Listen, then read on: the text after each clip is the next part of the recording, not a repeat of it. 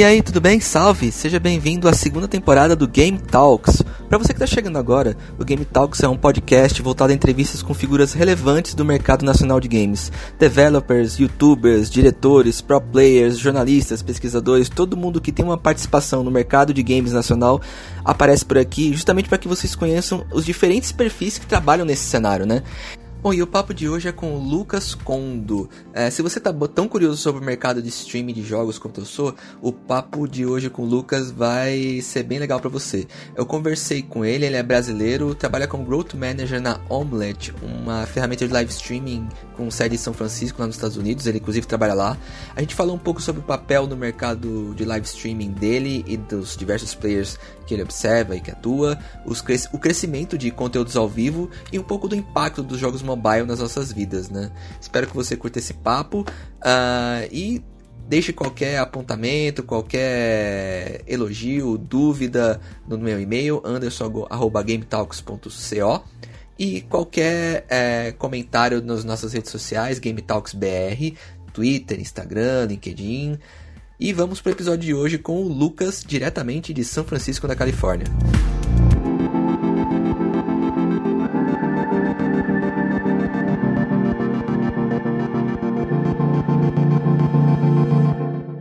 Lucas, obrigado pela sua disponibilidade, pela participação aqui nesse Game Talks. Uh, a gente teve idas e vindas aí de marcação de horário, mas no final das contas deu certo. Obrigado pela. Te agradeço muito por essa participação. E queria já abrir a tua entrevista perguntando como que foi o desenvolvimento da tua carreira profissional até você chegar na posição que você ocupa hoje. Fala, Anderson. Uh, o prazer é meu. Muito obrigado pelo convite. Sim, foi difícil. É, boa madrugada para você. e tá bom, vamos lá, vamos começar pelo começo, né? Sou o Lucas, é, tenho 25, então sou jovem ainda, espero.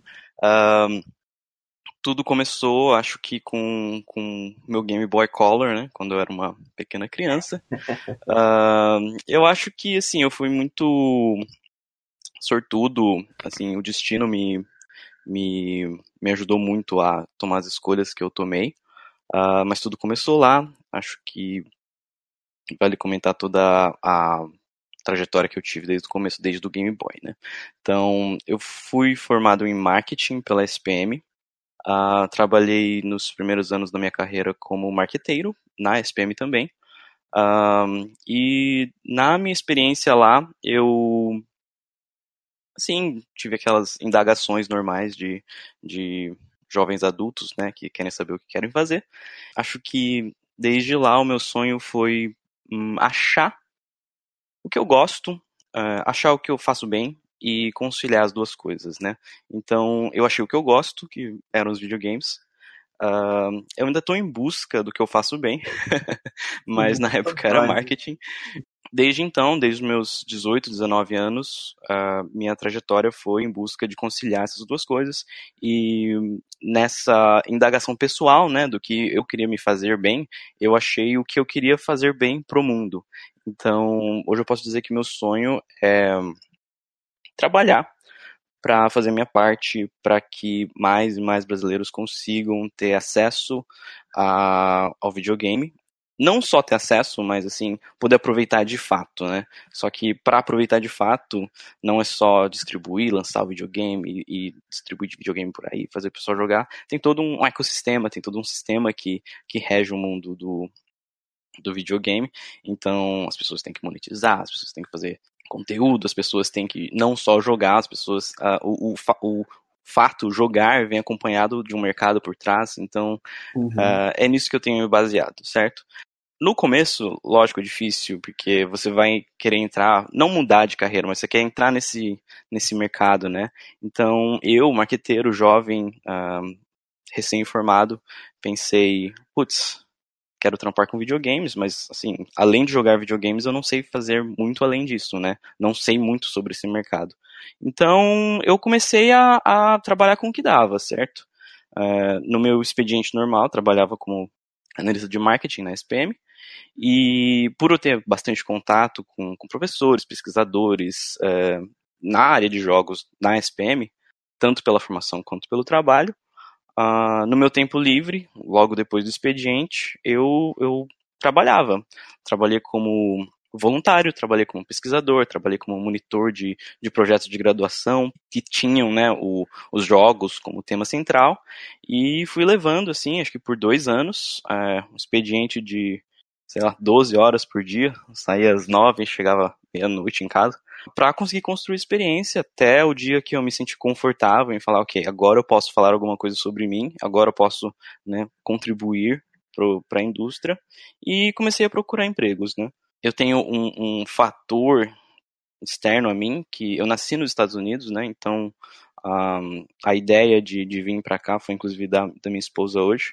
Vendemos as coisas, uh, deu, se eu não me engano, 4 mil dólares no total, todos os meus, todos os meus uh, videogames, minha uhum. TV que eu tinha em casa, a cama, vendemos tudo. Uh, comprei uma passagem só de ida, desembarquei em São Francisco e procurei emprego foi uma surpresa até. Uh, em um mês, é, eu achei onde eu trabalho hoje, né, que é a Omelette Arcade, já já falo mais sobre ela. Uh, em um mês, procurando, hum, achei, tranquilo. Assim, lógico que foi acompanhado de toda uma, uma epopeia, né? Quando eu assinei o contrato, eu tinha 100, 100 dólares na, na minha conta bancária, prestes a ou pedir Caramba, dinheiro para os meus pais ou voltar. Cara, eu quero coragem mesmo. Exatamente. Assim, eu fui com a, com a noção de que beleza, deu tudo errado, eu volto pro Brasil e, e, tento de novo. Assim, foi uma coisa assim. Eu volto com a experiência, tento de novo no Brasil e vejo uhum. no que dá. Foi, assim, ao mesmo tempo foi muito radical, né? Uma decisão muito, muito brusca, mas também eu fui com, com a mentalidade certa. Assim, nesse mês que eu passei procurando emprego e, e andando pelas ruas de São Francisco, tentando respirar o ar frio, eu aprendi muito, então, mesmo se desse errado, acho que eu ainda voltaria, assim, pro Brasil com, com a cabeça erguida e com a certeza de que eu fiz algo que não foi tão brusco, assim, quanto parece. A minha empresa atual, uh, no caso, é, foi até interessante, porque eu apliquei para uma vaga que eles estavam uh, oferecendo e no mesmo dia, o gestor da vaga me mandou uma mensagem no LinkedIn oferecendo a vaga para mim sem saber que eu tinha aplicado. Então, as, acho que as estrelas se alinharam, assim, os, os 100 dólares que eu tinha na conta do banco me deram sorte, fortuna e deu tudo certo. E hoje eu sou gerente de crescimento na Omelette Arcade e meu foco é trabalhar com o Brasil de fato. Entre todas essas perguntas pessoais que viraram perguntas assim, mais mundiais, acho que hoje eu posso considerar que eu me achei e que eu estou sim contribuindo com o que dá para realizar o meu sonho, que é ajudar a indústria de games do Brasil. Legal. E já que você falou do seu trabalho aí na Omelette, explica para os nossos ouvintes o que, que, faz exatamente um gerente de crescimento, um growth manager e qual que é o seu foco no Brasil. Boa pergunta. uh, vamos, deixa eu só dar um, over, um overview aqui da Omelette Arcade para eu poder responder a sua pergunta. A Omelette Arcade é uma plataforma social para gamers mobile. O nosso forte, o nosso produto principal é a é a live stream. Então, com o seu celular, equipado apenas o celular de sua conexão com a internet, você pode transmitir a tela do seu celular para tanto para a Omelette, né, que tem uma comunidade é, interna, quanto para as principais plataformas, que são uh, YouTube, Facebook e Twitch. Ou se você uhum. pagar o, o, o, serviço extra, você pode mandar para qualquer um que tenha um, o, o serviço de RTMP. Né? Uh, como gerente de crescimento, o meu minha tarefa principal é olhar as métricas do Brasil e gerenciar os crescimentos delas, certo? As, as métricas sempre dependem. É, como é uma startup também, a gente uh, lançou o produto pronto para mercado, como a gente fala aqui, né, há três anos. É, é uma startup relativamente nova, mas também relativamente antiga, é bem, é bem difícil é, dizer a idade. Como é uma startup, eu tenho chapéu que não falta, né? Então, ao mesmo tempo que eu sou é, destinado, focado 100% para o Brasil, eu ainda preciso fazer todas as outras coisas de várias outras regiões e, e gerenciar milhares de outras coisas, mas é, acho que para conceituar e definir o cargo gerente de crescimento, realmente gerir o crescimento. Isso envolve gerir pessoas, isso envolve gerir métricas, gerir projetos, então acho que é, uma, é um cargo bem amplo de, de definição, cabe em vários guarda-chuvas embaixo, né? Legal. Isso lida também com gerenciar a comunidade brasileira, usuários da Cara, tudo. Eu acho que uh, esse cargo é amplo o suficiente para caber tudo, para me pedirem para fazer qualquer coisa. Acho que essa é a armadilha. Mas sim, é, é, no caso, o Brasil é a maior comunidade da Almanac Arcade hoje, né? Então, é, de quem fala português sou só eu, a empresa. Então, temos aí, assim, milhares e milhares e milhares de usuários para a gente gerir. Bom, já aproveitando a sua expertise, então, é, eu queria compartilhar com você um, um, um, feeling que eu tenho e eu queria saber se isso é válido. É, me parece que o mercado está indo muito para o caminho do live streaming como um todo, né? Inclusive os criadores de conteúdo, eu acho que eles estão nesse caminho agora de deixar de criar conteúdos mais pós-produzidos, os vídeos de YouTube clássicos, por exemplo, para transmitir mais ao vivo, né? E eu vejo isso crescendo muito com a fragmentação de plataformas, Twitch, Mixer, é, o mercado se pulverizando muito e também o crescimento desses caras criadores de conteúdo na, na crista da onda, né? Muito mais populares do que os youtubers antigamente. Essa percepção é, é real para você? Como você enxerga isso? Eu concordo plenamente. É, e vou te dar alguns indícios, alguns possíveis motivos, né? É difícil confabular as teorias é, vendo a foto de agora, porque, querendo ou não, é muito, muito novo, né? Então, até a uhum. gente que está muito inserido no mercado não está munido de todas as informações para definir exatamente o porquê, né? Uh, uma que eu tenho que puxar sardinha pro, pro lado mobile das coisas, né? É, sim, vamos pensar no brasileiro hoje, né? O brasileiro comum, é, munido do seu Galaxy J5, seu Motorola G6, muito mais, é muito mais prevalente, é muito mais comum, é muito mais provável que essa pessoa não tenha um computador bom para editar, essa pessoa tem apenas seu celular, né? Eu acho que é muito mais fácil a pessoa ir fazer o live stream do jeito que dá, especialmente com essa guinada do mobile ultimamente. Uhum. É, entrada de empresa chinesa, entrada de capital americano também. É, os números é, tendem muito bem para o Brasil, porque logo depois de China e Estados Unidos é o Brasil que está lá em número de entusiastas de games, né? Bruto. O que aconteceu é que o, a, o universo se alinhou para sim o conteúdo ser muito mais voltado, é, prim, primeiro, criado pelo celular, né? E, e, segundo, sem a necessidade de um computador. Então, o, o, o, conteúdo tradicional que a gente pensa hoje de game, né, que é o é feito no YouTube, é gravado ali, exige uma série de é, obstáculos, até diria, que uhum. são, primeiro, a, a infraestrutura. Você precisa de um, de um computador bom, é, editar um vídeo é um negócio muito pesado, para você, né, ter uma internet boa o suficiente também para fazer o upload de vídeo, por mais que live streaming eu acho que seja mais pesado para fazer, porque não só a velocidade você precisa da estabilidade, uh, sim exige que você tenha uh, o cacife também para fazer as coisas, fora que o know-how de produzir, criar, editar, postar um vídeo, promover depois, é muito diferente do know-how de você ligar o seu celular e começar a fazer uma live de lá, entendeu? A, uhum. a live stream do celular é uma porta de entrada para drogas mais fortes. Perfeito. é isso mesmo. E, mas assim, eu não acho que vai assim uh, substituir. Eu acho que o conteúdo, né, o entretenimento é uma coisa que, que se transforma e, e engloba um ou outro e de repente vira multiplataforma. Então eu vejo muitos streamers mobile hoje, ou streamers normais que, que, que têm seus blogs, que têm seus canais no YouTube, que fazem live. É, assim, é uma coisa que viram opções, né? Uhum. Viram opções. Então eu não acho que um come o outro, eu acho que um, um complementa o outro e, e, e oferece opções de estilo, né? Tem gente que, que consegue improvisar melhor. Hum, naturalmente ele vai se dar bem tanto no produzir conteúdo normal quanto produzir conteúdo ao vivo. E, e tem gente que, que engasga, tem gente que prefere né, fazer uma coisa mais, mais planejada, fazer uma coisa mais é, pré-pensada. Então ele se, se encaixa melhor em fazer conteúdos no, no formato padrão do YouTube.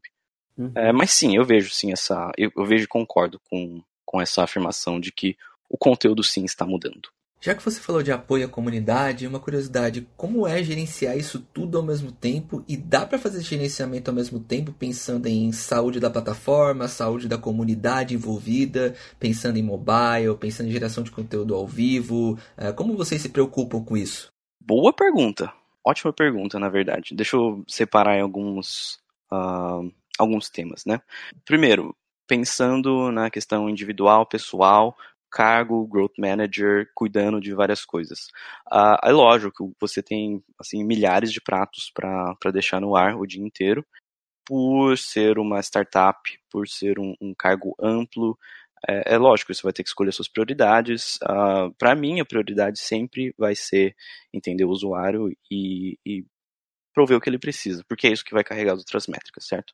Uhum. Mas, assim, diante das milhares de coisas que eu gostaria de fazer, eu preciso escolher as que eu preciso fazer agora que vai ter o maior impacto. E assim com todo cargo, acho que é, pessoalmente, como cargo, uh, não vejo nenhum problema de ter mais tarefas do que você consegue lidar, porque no final das contas você vai fazer as que você precisa fazer. Agora, sobre o crescimento Brasil e sobre a sustentabilidade da comunidade, eu tenho sim algumas preocupações, porque, uh, principalmente uh, pegando o, o, meu escopo de trabalho hoje, com a galerinha que eu uh, lido hoje, eu vejo que o celular está na mão de pessoas jovens, crianças. E uhum. é essa a, a, comunidade que eu estou desenvolvendo, certo? São, são jovens que, que têm ali seu seu celularzinho, eles querem conhecer pessoas, eles jogam jogos, querem jogar juntos, vão jogar Minecraft com outras pessoas, que estão cansados de jogar sozinho. Assim, estão na internet, certo? E pelo volume de pessoas, é, tem pessoas normais, tem pessoas uh, não normais, tem pessoas boas, tem pessoas ruins.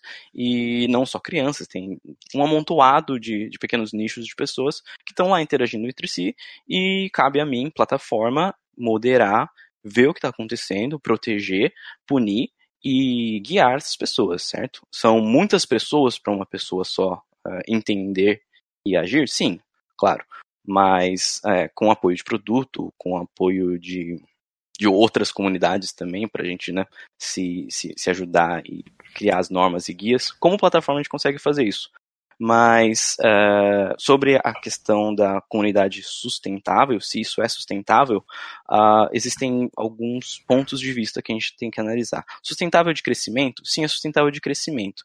A, a, penetração na Omelette, da Omelette, por exemplo, sobre a população de pessoas conectadas com o celular que gostam de jogar ainda é baixíssima comparado ao que pode chegar, mas o que me preocupa mais é a sustentabilidade sobre a questão da, da saúde dessa comunidade, a questão de, de será que essas pessoas estão interagindo entre si certo? Será que essas pessoas estão criando laços do jeito que a gente esperaria com uma plataforma social?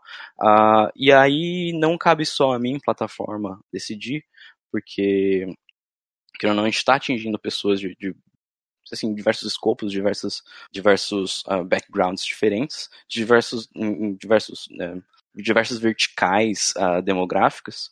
O, o, acho que o meu maior desafio é conseguir entender todo tipo de perfil de pessoas que estão lá para fazê-las interagirem entre si de uma maneira saudável, certo?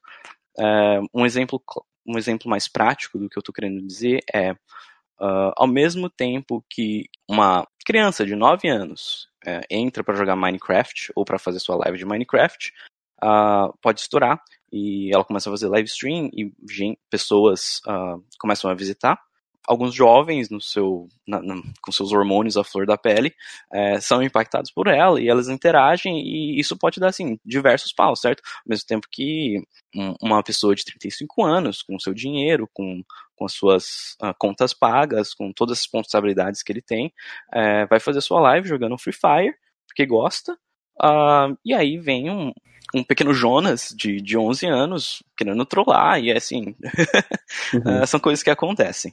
Então, uh, sustentabilidade, sim, é possível, uh, mas sim é um desafio, porque, querendo ou não, a gente está lidando com um público que, no meu, na minha experiência de trabalho antes, eu nunca tinha visto antes, eu nunca tinha notado a existência, que são os novos gamers. eles são muito diferentes de quando eu era gamer, né? Porque uh, eles têm essa, essa necessidade social muito aflorada, né? Na minha época era ou tipo, você tinha o player 1, player 2. Agora é. você pode ter o, o, player 1000, né? Que é o, o, cara jogando com você, ou o cara assistindo você. Antes eu implorava para minha mãe me assistir jogando videogame. Hoje você implora para milhares de pessoas te assistirem também, né? Legal você falar disso do novo gamer, né? Você acha que isso é além do multiplayer? É tipo uma nova camada social em cima do ato de jogar? Que pelo que a gente está raciocinando aqui, parece que é uma coisa muito diferente das lan houses, por exemplo? Sim, cara. O, o negócio é que, bom, vamos ter aquele papo de velho, né? Uhum. É, antes nossas opções, assim, né? Uh, acho que a gente foi criado numa, numa, numa esfera em que os games é, limitavam a questão de, de jogar, né?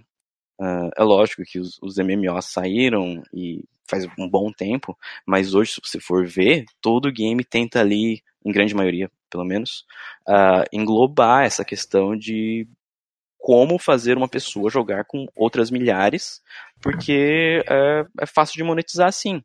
Então, cara, conectar, nem que seja um, um leaderboard que eles coloquem no game, é, sempre tem alguma coisa, né? Imagina você tendo o seu primeiro contato com o videogame, sendo num jogo que, que é um, um MMO.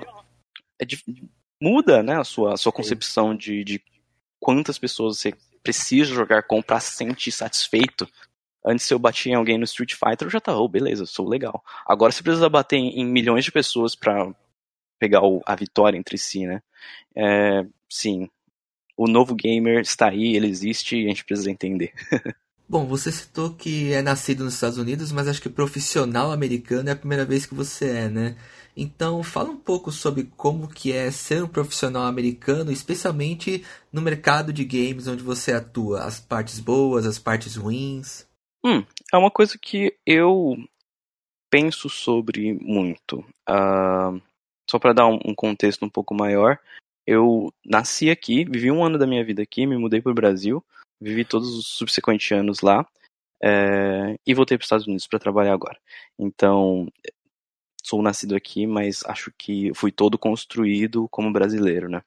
Uhum. Ah, as diferenças claras, assim, é, a gente pode falar tanto do, do, do, da norma profissional aqui, quanto do, das responsabilidades, do trabalho em si do dia a dia, né? Então, começando sobre as pessoas, uh, eu trabalhava em São Paulo antes e agora eu trabalho no Vale do Silício, no coração do Vale do Silício. Uma coisa que eu estava falando, inclusive, com a minha chefe, é que, assim, você. Acho que tem um, um mito sobre a, o, a América e sobre o trabalhador americano, principalmente aqui no Vale do Silício, é tudo muito, assim. Um, principalmente pro brasileiro, né, pensando, tipo, nossa, como será que é? Eu vou te falar logo a verdade que é a mesma coisa. Uhum. São seres humanos hum, tentando trabalhar. Então eu vi assim, ninguém trabalha mais ou melhor ou é mais, sabe? Ninguém é o deus da produtividade aqui, sabe? Uh, comparado assim com muitas pessoas que eu tive contato com no Brasil, cara, mesma coisa, em termos de esforço, em termos de balanço vida pessoal, vida profissional, em termos inclusive de é, produtividade, de, de eficiência, de, de saber fazer as coisas, né, de resolver. Ah, é lógico que tem diferenças assim, culturais que impactam bastante assim na minha visão, mas no, na essência da coisa, todo mundo é ser humano tentando resolver as coisas, muda a área. Agora, para pontuar algumas diferenças uh, óbvias, hum, algumas coisas que me, me saltaram um pouco a atenção foram.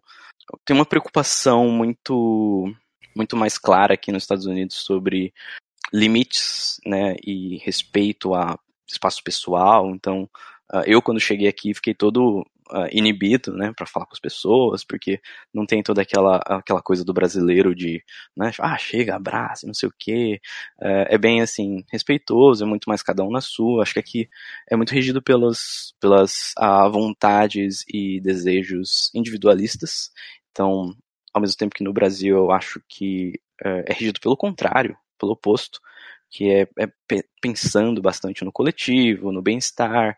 Aqui é bem assim, ah, eu vou preciso resolver isso e eu preciso dessas pessoas para resolver isso. Acho que no fundo, no fundo é a mesma coisa, mas aqui é mais óbvio que uh, as pessoas precisam respeitar bastante o espaço pessoal, porque uh, acho que no Brasil não, não é levado tão a sério. O que mais que seria interessante de pontuar? Coisas banais, por exemplo, aqui não é legal você chegar 30 minutos atrasado para sua reunião. é bem rude. Já ouvi falar. Uh, sim, sim, é bem pontual.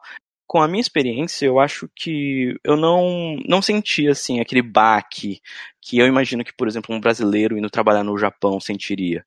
Aqui, a, acho que por ser um, um clima um pouco mais livre, por ser uma empresa pequena, tendo bom senso, tá tudo bem. Então, não quero passar uma impressão errada para quem estiver ouvindo, que vai ser um obstáculo. É um é normal. Acho que são, são pessoas, enquanto você conseguir. Enquanto você, né, como indivíduo, como profissional, tiver o bom senso de, de, de saber respeitar os espaços, de saber fazer o que você precisa fazer e conversar com as pessoas, tudo bem. São, são pessoas normais. o Vale do Silício é composto por pessoas normais. Acho que essa é a máxima. que bom. Que bom, mas eu acho também que o ambiente transforma bastante a cultura de trabalho, né? Ainda mais você que está numa cidade como São Francisco, que está no epicentro de muita coisa tecnológica e cultural acontecendo, né? Sim, diria que sim. Uh, diria que sim, mas eu também quero fazer um contraponto. Uhum. Uh, assim, o, o, esse mindset, essa, esse mito do, do trabalhador do tech, né, do, do Vale do Silício, é, é, não é verdade. Acho que, sim, estar aqui muda muito o, o como você trabalha, as coisas que você aprende, mas comparando com, com alguns bons profissionais que eu conhecia no Brasil, uh, eles dariam um pau em vários profissionais medianos aqui, entendeu? Uh, o que muda é a oportunidade e a questão geográfica. Bom, a sua profissão também existe em outros mercados que não o mercado gamer, né? Então eu imagino que há uma certa troca de conhecimento, né? O que, que você tem lido, ouvido, para poder se aperfeiçoar no cargo onde você está atualmente? Cara, uh, não vou mentir, jogar videogame. Essa é uma das coisas que eu falo com muito orgulho. Perfeito. E bem focado na, no trabalho, né? O que é ótimo. Sim, sim. Porque eu comecei na Omelette e a minha experiência e meu, meu repertório de games era bem baseado em console e PC, né? Então, com a entrada do mobile, eu, eu tive que mudar bastante a minha vida de jogos, né, como jogador, em torno dos jogos mobile. Foi ali que eu entendi que putz, porque eu tinha, sim, não vou mentir, esse, esse preconceito contra jogos mobile. Não contra o jogador mobile, mas é, contra os jogos em si. Eu achava que eram simplísticos, eu achava que não ofereciam aquela gama de, de, de experiências que eu podia experienciar com, com os jogos AAA, né? Cara, bastou assim cinco minutos, um dia, para eu, eu jogar um jogo. Uh, acho que o primeiro que me motivou bastante jogar foi o PUBG Mobile, que pensei, nossa, isso é um jogo, isso é um jogo, isso tá disponível para muita gente. E depois que eu e minha esposa estavam jogando junto, né, a gente tava assim, grindando os ranks lá, e eu me vi sentado no sofá jogando até duas horas da manhã um jogo de celular, aí eu pensei, putz, sim, temos algo aqui, né. Temos um hardcore game de mobile, né. Isso, isso. E, e aí uh, veio aquela. quebrou todas as barreiras, né? O, o, você ouve o espelho quebrando na sua mente, falando assim, putz, é, é jogo. E não importa o jogo, né? Pode ser é, fazer mergulhar nesse mundo, né? Que você esquece das coisas e, e, a sua vida vira o jogo por aquele breve momento. Não tem. Não é sobre plataforma, não é sobre nada. É sobre o meio que você está usando e o que você está jogando. Perfeito, concordo plenamente. E você tem alguma indicação de leitura, algum canal que você esteja acompanhando, ligado ao seu trabalho ou não? Cara, o, o meu estilo de, de, de pesquisa, eu, eu, gosto de ir para opostos, né? Então, por mais que eu tenha que jogar os jogos para para aprender isso, para né, trazer informações relevantes, eu gosto de ir para opostos. E, por exemplo, meu, meu estilo de leitura não, não vai para assim, autobiografias, para essas coisas. Então, se eu puder fazer uma, uma recomendação, tanto pessoal quanto profissional, eu acho que seria interessante. Livros, vamos lá. Livros, uh, um que eu gosto muito, que uh, me ensinou a entender mundos em, em em perspectivas diferentes. Uh, recente, um, um que chama Adjustment Day. Agora, o nome do autor eu não sei pronunciar, eu vou tentar. É Chuck Palahniuk, o mesmo escritor do Clube da Luta. Uhum. Uh, não vou dar muito spoiler sobre o livro, mas é sobre uma, um futuro distópico em que as pessoas cansadas do seu, do seu status quo, né, resolvem se rebelar e matar e cortar orelhas das pessoas no poder para contar votos e construir uma nova sociedade. Uh, acho que é um, uma leitura interessante para você entender uh, não o que seria do mundo, mas entender comunidades. comunidades. É, por que não, Sim. né? Aham. Agora, uma leitura profissional que me abriu bastante os olhos, recente, é um livro. O nome em português eu não vou saber porque foi em inglês, mas é, chama-se Who is Michael Ovitz, que é uma autobiografia do Michael Ovitz, que foi o fundador e, e CEO da CAA, que era uma.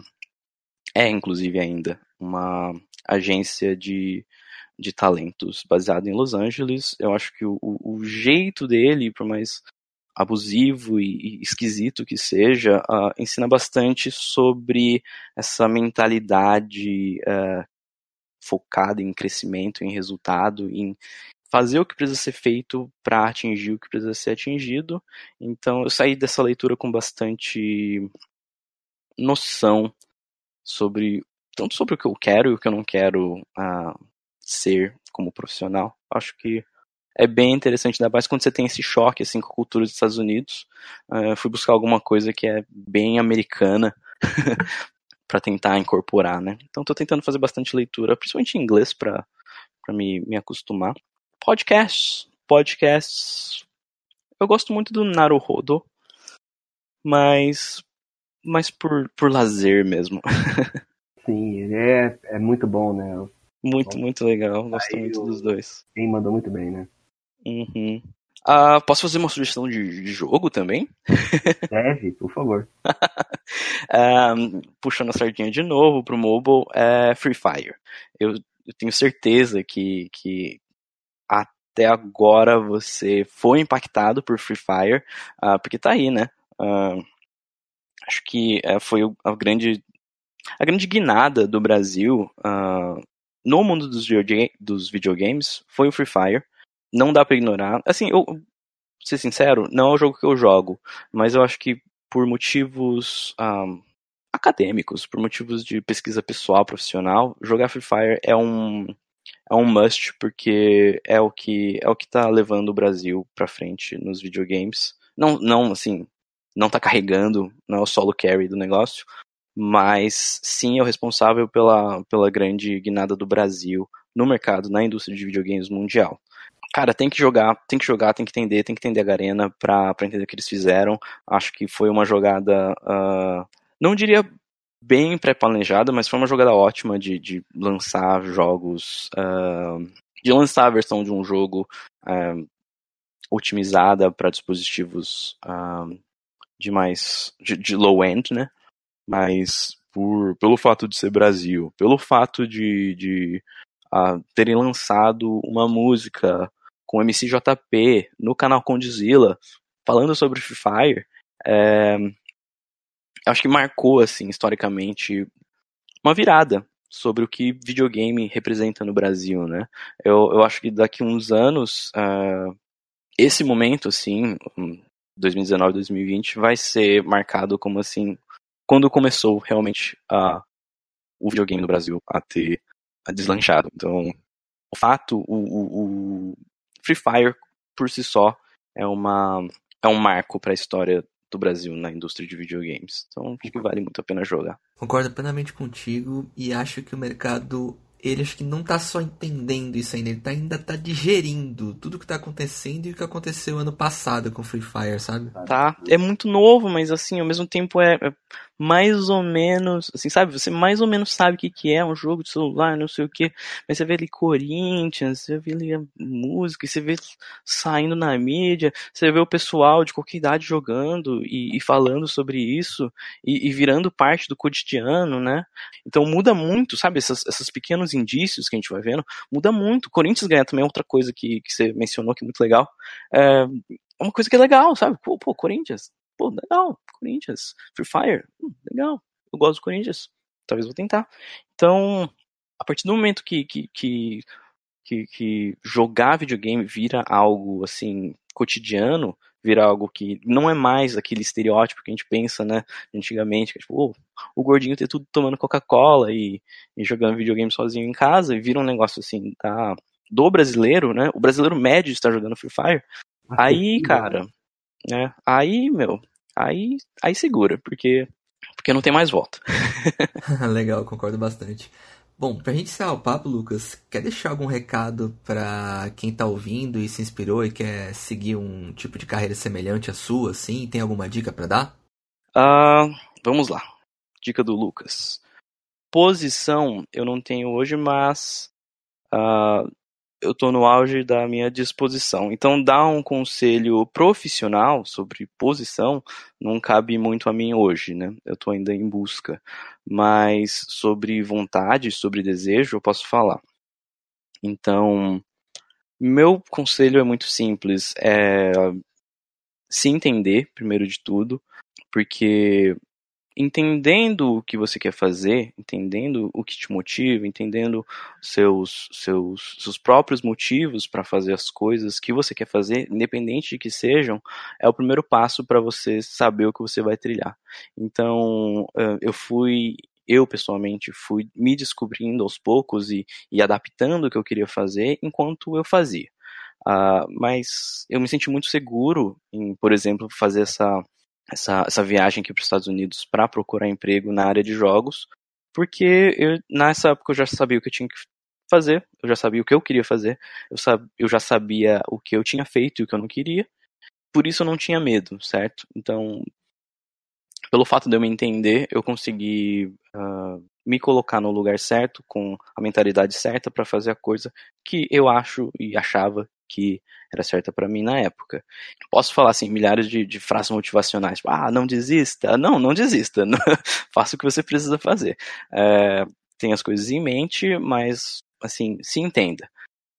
Aposto que quem está ouvindo também gosta de videogames, é, isso é ótimo, uh, mas acho que você também pode falar por mim que a partir do momento que você entra no mercado de videogames, você vê que não é só uh, o que você pensa, que é tipo, ah, lá, a Blizzard fazendo videogames e lançando, certo? Não, tem assim, uh, uma infinidade, uma infinidade de, de, de possibilidades, inclusive exemplos reais, né?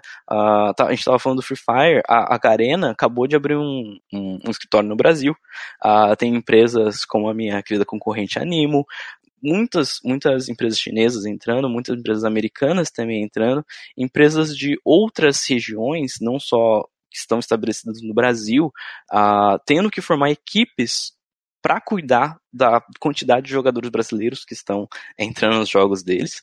Tem empresas como a Omelette Arcade também, que uh, não estão produzindo jogos, mas estão produzindo uh, adereços, né, satélites em volta do mundo dos jogos. Então, sim existe, sim é mais difícil, porque uh, não, não tem tanto quanto, sei lá, um, um mercado tradicional comum, sei lá, jornal, Uhum. Mas estamos aqui, estamos dispostos e existe. Uh, agora cabe a cada um de nós saber entender o que a gente pensa, o que a gente sente, o que a gente é, trabalhar em prol de poder ajudar o mercado, poder ajudar uma empresa e adicionar valor a ela e aplicar. Muito bom, cara. Lucas, Brigadão pela participação nesse episódio do Game Talks, de verdade. Espero que você consiga realizar todas as suas metas profissionais e pessoais aí nos Estados Unidos. E obrigado mais uma vez. Muito obrigado. Uh, eu que quero agradecer né, pela oportunidade. Uh, quero também desejar muita boa sorte pelo, no seu trampo. Acho que é, é de suma importância para o brasileirinho uh, é de suma importante também para o mercado, né? Me sinto muito representado pelo trampo que você faz. Então, vamos que vamos. Acho que gamer que tá trampando aí tem que dar a mão e, e meter o Hadouken nos caras. é isso aí, vamos nessa.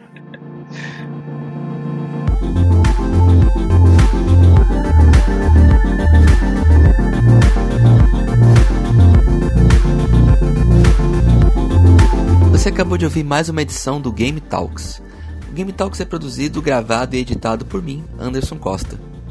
Se você gostou desse episódio, deixa seu review lá no iTunes com 5 estrelas para ajudar o podcast a ser mais conhecido por outras pessoas. Siga-nos nas nossas redes sociais, todas elas barra Game Talks BR, Facebook, Twitter, Instagram e LinkedIn. Se puder, apoie também o projeto Game Talks lá no Catarse, catarse.me barra Game Talks. A partir de R$ reais por mês você ajuda o podcast a ficar um pouco melhor tecnologicamente. Mande também suas sugestões, elogios, críticas sobre esse episódio sobre qualquer um outro para o meu e-mail anderson@gametalks.co. Fique à vontade para falar o que você quiser sobre Game Talks e para compartilhar esse episódio e todos os outros com quem você quiser. Ficamos por aqui e até o próximo episódio. Valeu!